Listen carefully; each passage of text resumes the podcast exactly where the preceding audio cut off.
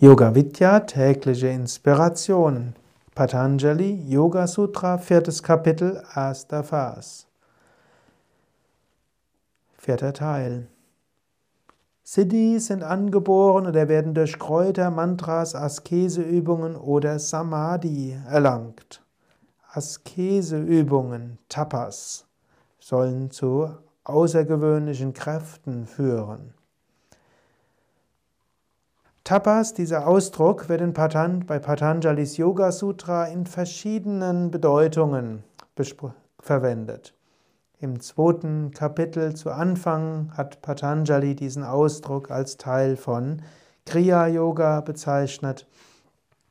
Also Tapas heißt letztlich mit Enthusiasmus etwas zu tun. Eine Bedeutung von Tapas ist eben Hitze und steht für Feuer, steht für Enthusiasmus. Im Rahmen der Yamas ist Tapas der bewusste Verzicht auf etwas oder auch bewusst etwas tun, was man nicht mag. Tapas hier im vierten Kapitel bedeutet bewusstes Ausführen von spirituellen Praktiken, welche auf das Prana wirken. Und da gibt es eine ganze Menge. Zum Beispiel besonders wichtig ist Pranayama.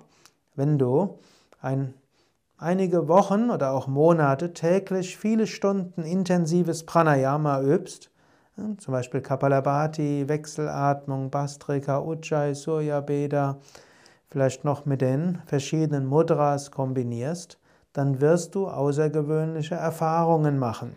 Ich hatte schon mehrmals äh, Wochen und auch äh, zweimal mehrere Monate bis zu 12, 14 Stunden Pranayama geübt.